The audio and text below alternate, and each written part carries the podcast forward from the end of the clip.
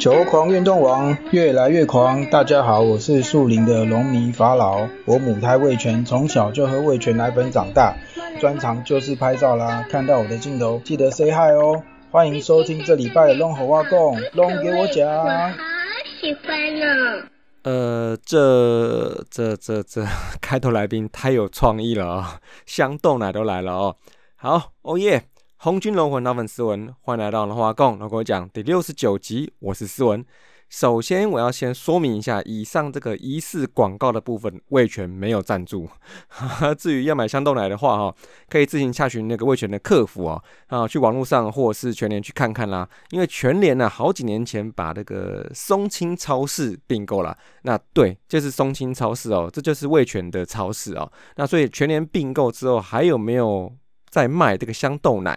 大家可以去确认看看啦。那本集呢，这么有植入性的开头，要感谢我们龙粉圈圈里面有一位非常非常著名的大炮，呃，不是，呃，专业的摄影大哥，也是一位基因中就有五个圈圈的老龙迷哦，就是我们的法老大哥。这个基因中有五个圈圈，真不是盖的哈。他说他现在家外面巷口有 seven，他怎么样都不去哦，他非要买味全的东西，然后不买统一的。这个真的是基因注定我爱味全哦。那法老大哥在龙粉圈的知名度，其实已经不用我多说了。那同时也是之前我有介绍过嘛，我们大叔野和五十三的合作网站球狂运动网，谁比谁狂，只有球狂，就是法老大哥一手催生，一手拉拔出来的哦。那这几个月呢，我也跟法老大哥请教很多媒体相关的知识哦。那上次也聊到一日记的终身斯文嘛哦，那就是法老大哥带着我去看小龙女练舞，而不是是带着我体验记者的工作啦。那总之呢，非常非常感谢法老啦，那尽在不言中啦。希望球狂运动网可以越来越壮大哦，越来越顺利哦。感谢法老大哥。好，那接下来就是这礼拜的龙龙周报。Hello，各位龙给我讲的听友们，大叔野球五四三在今年有新的赞助方案哦。五月四号已经在泽泽平台已经上线啦。新的赞助方案是三种全新的每月订阅赞助方案，分别是五十四元、一百五十四元跟两百五十四元。而每月赞助金额累计达到六个月与十二个月，就会得到大叔们精心设计的赞助回馈品哦。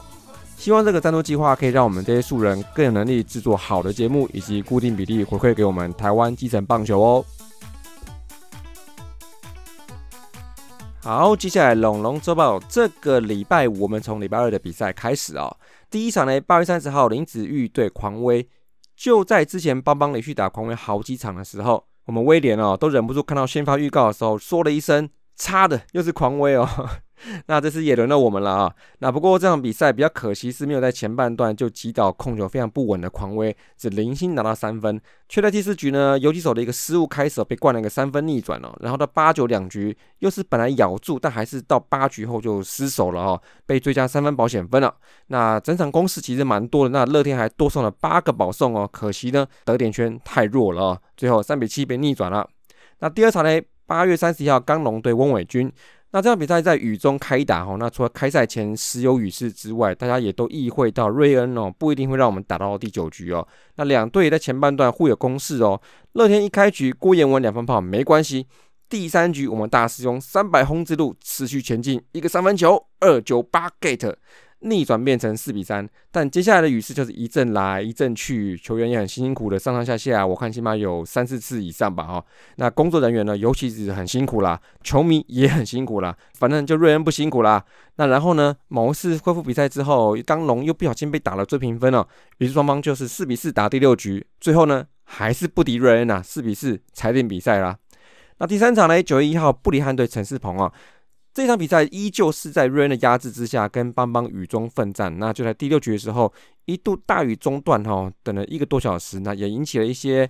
哎，邱总凹下去的一些讨论哈，但最后呢，还是开打之后，那六下一个连五弯满垒，很可惜只拿两分。而邦邦呢，在第八局两人出局之后，也是来一个连五弯，拿了三分逆转哦。但是万幸啊，张振宇在八下打回追平分了。于是呢，就像比赛超过十点了，也只能打第九局而已。那瑞恩应该想说，我已经让你们打第九局了，赢不了不能怪我了。中场呢，没有人赢啊，还是四比四，连两天呢和局坐收了。那第四场呢，九月四号。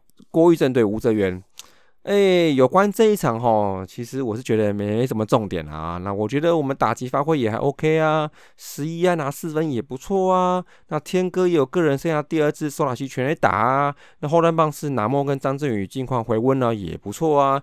那对手嘞，那就这样啦，也没什么了嘛，就几次全垒打嘛。哎呀，风吹的嘛，对不对？然后什么完全全垒打，这是什么东西？这是可以吃吗？哦哦哦哦。哦，哦可以赢球是不是啊？好好好，OK。那那郭玉正不会同兄弟嘛？那小泽源本季大复活嘛？那四比十二就是一场鲁格而已啊，还有什么吗？那没什么特别的话呢，我也都忘了差不多啦。嗯，就这样子喽。好，所以上周二起的市场是两和两败哦，纳尼四连不胜啊。那虽然严格上说起来，和局对战绩算是还是有帮助的哦。那也因此，虽然跟兄弟在全年战绩算是黄金交叉了之后哦，但上与统一有四场胜差哦，那跟前一周差异是不大的，所以目前还是卡好这个全年老三的一个状态哦。那数据部分呢，其实连续两周打击算是稳定啊。单周打击率两成五六，OPS 零点七零九，OPS Plus 一百零六都算是 OK。那每场好歹可以打个三四分回来啦。不过这礼拜赢不了一场哦。那我觉得部分原因还是在我们前两三周曾出现过的一个状况，就是说这礼拜打击率还是 OK 的。那另外还获得了二十一个四死球，五队最多，但是被三振二十四个，五队最多，算了。那四个双杀，五队最多。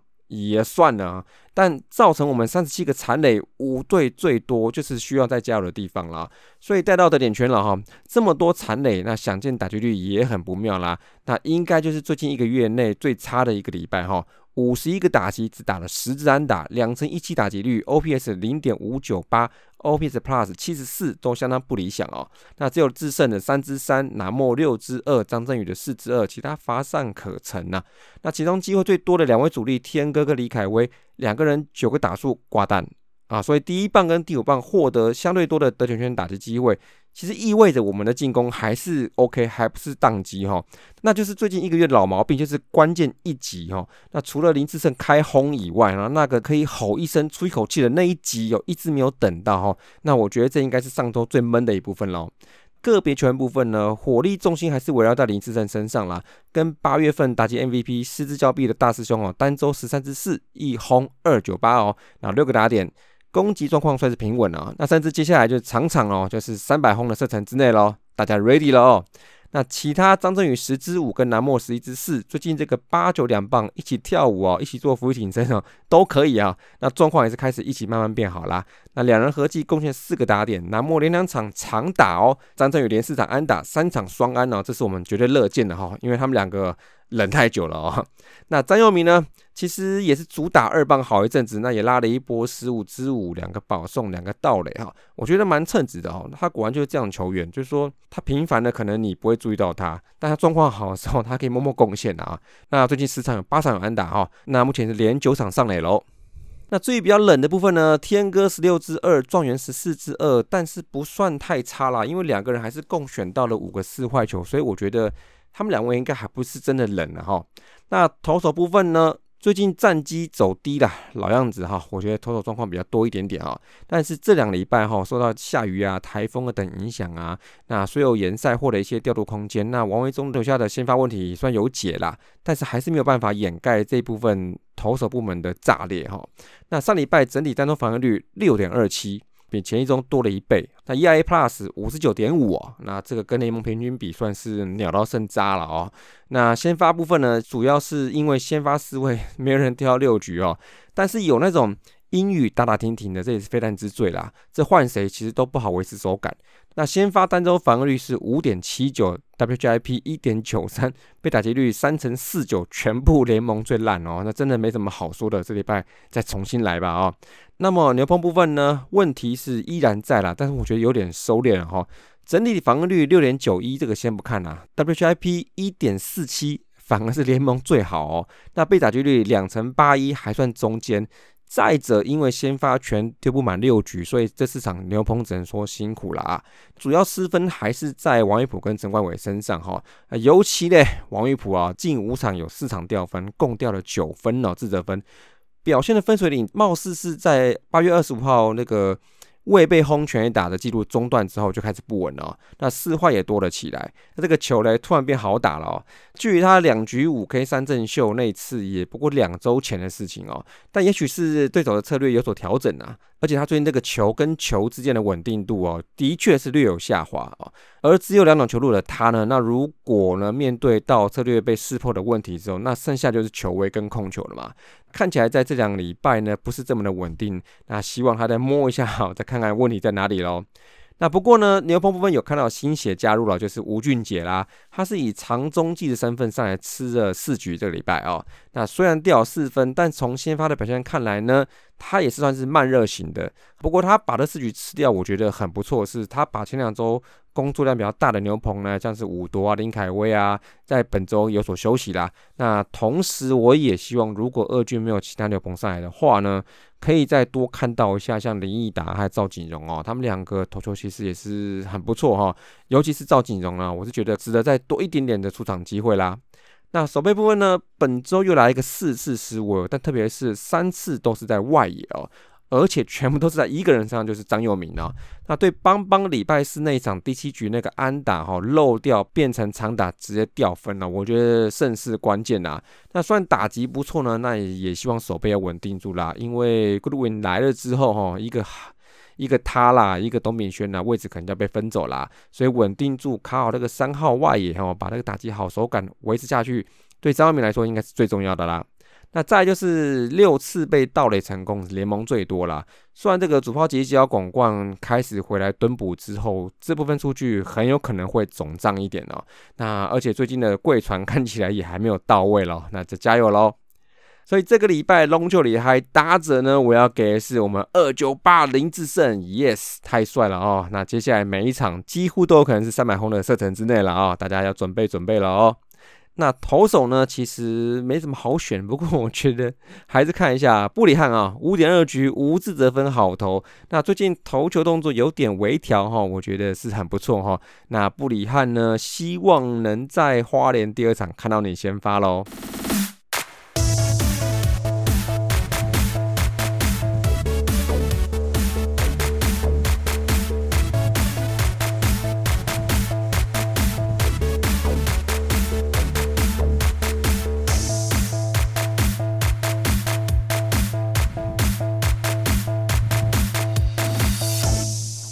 欢迎回来，龙龙大件事。来，第一个就是我们今年选秀的第七指名，不是别人，就是我们台大学霸左投巨怪蓝奕成。不过呢，他有曾经自己不是学霸哦，因为他在台大的这四年，他也算认清自己不算是那种可以朝那种学术界深造的那种学生呐。那也更确定他想打棒球的这个心呐。不过呢，他的学历真的是。只能说是名门呐，哈，他家是不是名门我不知道，但是他从大安区读国小、国中，然后进建中、进台大，这个活脱脱就是学历完整的学霸。那不过呢，他在家人的支持之下，还决定走一个不一样的路哦。那由于在高中时候的棒球队应该是社团性质吧，那台大棒球队应该也不是一级的，然后在业余赛场上几乎是没有成绩，所以能从这个非科班体系中上来，然后毕业后他先去安永贤武接受正规训练嘛，然后再被选。进职业队，我想是他一定是有其特色啦。那我觉得大家可以从他的影片中，应该多半是测试会的影片哈，应该不难发现他最大的特色，我觉得就是他身高一百九跟他出手姿势哦。那虽然王建民是说蛮像巨怪 Randy Johnson 哦，但我觉得出手角度跟跨步还没那么的像哦。但我想这个身材，这个很纯的 Rose Staff 哦。我觉得极有可能会是在这次选秀会中众多投手们一个很特别的存在啦。那再就是前几周我们都有介绍讲过，其实他并非是科班选手，所以呢。手臂相对新鲜，相对健康嘛。那这个方针看起来从第三顺位开始选吴君义以来，哈，策略都是一贯的。那蓝奕成的球，就仅有的资讯来看呢，应该是球质重的投手，哈。那球质重投手其实就不一定要飙到老快，哈。而叶总他好像也是说可以朝先发培养。那如果真的是这么养的话，那对于现在叶军较缺乏的左投先发，就有一个可以栽培的目标啦。因为现在整个球队哦。好像只有一个先发左投，就是龙王，就是王威忠了啊，其他的都是牛了。那所以这个安排呢，我认为是蛮适度的，可以填补这个深度哦。那如果呢是被设定先发的话，那我认为就是没有什么所谓的队内竞争者，就是养好就上去嘛啊。再者就是说，以他二十四岁的年纪，虽然比较年长一些些，但毕竟没有经过太多高张力竞争的环境呢，所以这个心理素质，我认为是有待开发啦。不过 anyway 啦，这个叶总会慢慢把它捏成那个他想要的形状嘛，而也希望蓝一成进来进来呢，就不要设限自己啊，拼一个就对了啊。不过他好像最近是签完约要先去当兵嘛，那讲到这个我是有点担心的，但是也没法子哈，这个兵啊总是要当，但希望不要在这个几个月的军旅生涯里面哦，因为训练而受伤，因为我们有好几个例子都是这样，像是魏权吧，然后董炳轩好像也是哈，所以简单说就是应该是明年春训见了哈，加油喽！第二件事，再来就是一个一点点个人的严正的呼吁哈，不管我还是这个节目的影响力有多大，还是其实很小哈，但我还是想讲，就是说这一次被部分个案球迷骚扰到的，就是我们刘基宏跟我大军白啦。那八月二十九号礼拜一九下这个公布曾俊岳逆转这一场哦，状元在十一局补了一个超大保险分的三分球，这场比赛赢得漂亮哈。那状元这发全垒打也确实很关键哦。但是在赛后看到有人用脸书私讯给刘继荣说了什么全文我们不知道哈，但内容有讲到一些什么打假球啊跟咒骂家人的部分了啊。坦白说啊，公众人物职业生涯中多多少少都会受到负评。但我想，公众人物们的底线，我想都是差不多的。第一个职业操守，第二个家人哦，只要是被批评到，甚至用咒骂方式讲到这两部分，我认为公众人物真的没有什么必要忍耐哦，因为没有人有正当权利可以去这样子无证据的指控，还有辱骂人家的家人哦。唉，这个最近的球迷是怎么了哈？因为前两年好像应该也没那么多这种个案哈，但今年短短三个月就有若干起这种事情哦。当然，球员们冷处理的案例可能更多，但是如果你超过了底线，忍不了，那也无需再忍了。借由球队跟经纪公司啊、工会等等的协助，以法律途径来正面解决这个事情啊，千万不要自己去对抗啊，因为这不是球员单方面的事情啊。哎呀，状元哦，这个哈打不好也被攻击，打全打也被攻击哈。我想这个以二子球迷的标准来看，打击率一应该也是可以骂的哈。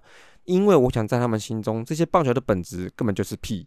那所以呢，年轻球员要学习自我去过滤哈，尤其在这个网络高度接触的时代，甚至曾经我梦到是说，在龙队副队初期有传说过哈，算是一种软性规定，就是希望球员不要用社群媒体哦。当然这可能是有点极端，但若是真的有，那本意应该也是希望说，球员不要因为社群中好的坏的事情而分心被影响了啊，表现差了，那能找谁赔呢啊？没办法嘛，只能靠自律跟自我节制啦。那总之呢。希望我们状元自己放宽心呐，时间到了没道歉就急了啊，就开急了嘛。那这样做是对的哈。做完这些事情就单纯的什么都别想，拿起球具继续练球，今年打出好的成绩，加油。那再就是我大军白啦，在两天后八三一哦，乐天的比赛结束之后，人家下班后顶着风雨骑个机车回家，但是遭到个案球迷的跟踪哦。这样的行为呢，让军白一个女孩子怎么能接受呢？搞不好都怕都怕死哦。那这种跟踪哦，在今年这个新公布的跟踪骚扰防治法，基本上经过搜证之后，绝对就是违法哦，真的是要不得哈。你可能有超多方法可以在公共场合能跟女孩们良性互动，你可以跟她讲话啊，她也会回应你。但是你在这个跟踪里面，你不管什么意图，你想聊天、想要签名，这个方法是很 low 的哦。那再说一次，也极高几率是触法哦。麻烦对我们所喜欢的拉拉队女孩礼貌一点，行为放干净一点，绝对不可以逾越应有的尊重哦。那就共留一只哦。在第三件事呢，诶，我们总下心情啊。算是一个意外发现呐，因为九月一号学生之夜那天，小龙女们穿上自己的高中制服嘛，那也让球迷们或多或少可以知道女孩们的高中母校。而我呢，在看电视的时候，我看到口水哦，他这一套有点熟悉，但是因为镜头照下去不是这么的清楚。那他这套制服呢，我觉得裙子跟我高中的时候女生裙子有点像，就是有点那个绿条纹格子的设计这样。结果赛后在 IG 上看到他。有给大家一个提示，就是公立高中的戏剧科也有人在回复中有猜到哈。那虽然口水没有公布这个答案，但是再看看近照，我认为应该是啦，就是我学妹哦。我们是北投的复兴高中哦，俗称复兴人呢哈，不是那个复兴汉的复兴呐。我们应该比较常叫自己是附中人，但是也不是四大附中那个附中哈。那他所读的那个戏剧科哦，也就这么巧了，应该是在我读高二的时候开始招收第一届啦。那时候还为了艺术科学生呢，好像把那个操场垫高了哈，然后在上下面盖了一个艺术科的教室。当初呢有戏剧科、有美术科、有舞蹈科、有音乐科四科。那我也不禁想起我。跟着我们一堆哦，西姑同学哦去看学妹哦，尤其是舞蹈科哇，真是厉害哦。那么戏剧科，我记得一开始哦还要找这个知名表演艺人九孔来当老师哈，所以当时呢也让学校增加了很多不同的面相啦。那可以看的学妹也面多了嘛哦。好了，不回忆过去了啊。总之呢，口水如果是复兴高中的学妹的话，虽然相隔了十五届之久哦，但还是要说一声学妹优秀啦，继续加油啦。再来呢，就是第四件事，今天的最后一件事情呢。录音时间是九月五号，是萝莉球员生涯的最后一场先发啦。那也很超越胜负的六点一局丢三分，QS 拿下胜投了，也毫无疑问的拿下 MVP 了。那之前说的这个主场退休后还要再支援一场客场，应该是没有了啦。那今天应该就最后一场了，绝无仅有的最后一场哦。那老公讲呢，也想要献上一点点祝福啦，给这位老对手哦，深深祝福萝莉啦，Good luck and farewell。那最后龙龙向前行，这个礼拜辛苦啦，是一个四加一的赛程哦。星期二的天母要再对兄弟哦，我大胆预测赢一分，因为昨天输八分也是输，赢一分也是赢，嗯，就赢一分。那接下来打完就要移动到我们的后山啦，也是我斯文太太的娘家花莲啦。星期三四五连三场在主场对乐天桃子喽。那我已经有看到很多农民们都在张罗这个交通跟住宿的事情啦。那不过呢，因为花莲赛事回馈居多，所以有大部分的位置被包票了啊。那那也应该还有一些少许的位置，应该可以去购买。那大家可以再看一下。如果要趁着中秋连假要去花莲玩的话呢，也许可以安排一个礼拜五帮龙队加油玩的逛个夜市。哇塞，多舒服啊，对不对？那花莲结束之后，礼拜天就是要到台南，哇塞，应该是环岛了吧？啊，要面对最近杨将快要到位、快要完全体的统一啦。那现在呢，统一就是我们全年战绩上面最主要的对手哈。那我来引用电影《饥饿游戏》一句我很喜欢的台词啊：愿机会总是对我们有利喽。那么这礼拜的龙华共龙给我讲就先到这里啦。这礼拜呢，就是一年一度的中秋节，月圆人团圆。那大家出游之余呢，也别忘记回家陪陪家里人喽。我是思文，中秋节快乐，下一拜见，See you。